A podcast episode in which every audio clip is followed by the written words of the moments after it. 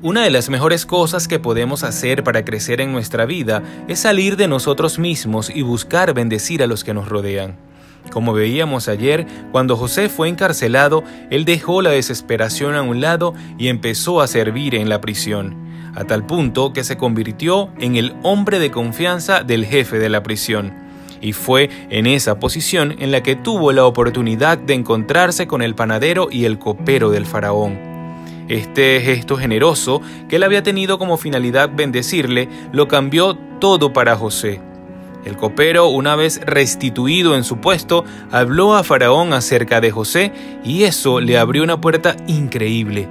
Él fue llamado para interpretar el sueño del Faraón, el cual nadie en la corte había sido capaz de descifrar y no solo consiguió interpretarlo, sino que le dio además una solución al problema al que ese sueño apuntaba.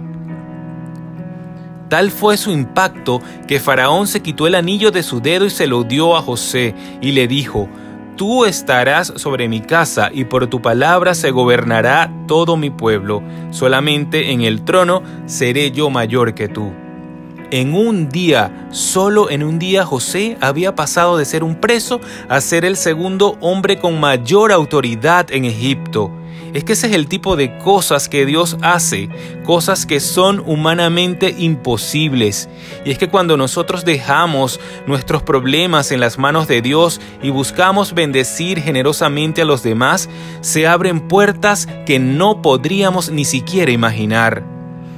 Quizás pueda tardar tiempo, como en el caso de José, que pasaron dos años, pero sin duda merece la pena esperar. Así que en este día yo te animo a que no dejes de bendecir a los demás.